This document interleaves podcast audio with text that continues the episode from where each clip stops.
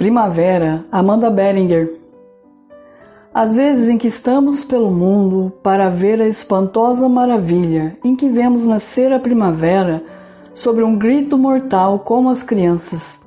Algumas vezes tão difíceis e estamos em pé na irrespirável tolerância da terra, entre luzes de perigo, roendo as unhas, escrevendo uma letra com terra pelo céu, para vermos o até onde, o até quando, e ver-nos às vezes como mortos, com uns ossos floridos, assim reis jacentes e cobertos de joias, para ver-nos, e às vezes entre outras tão serenas, em que vamos na sombra e não se vê.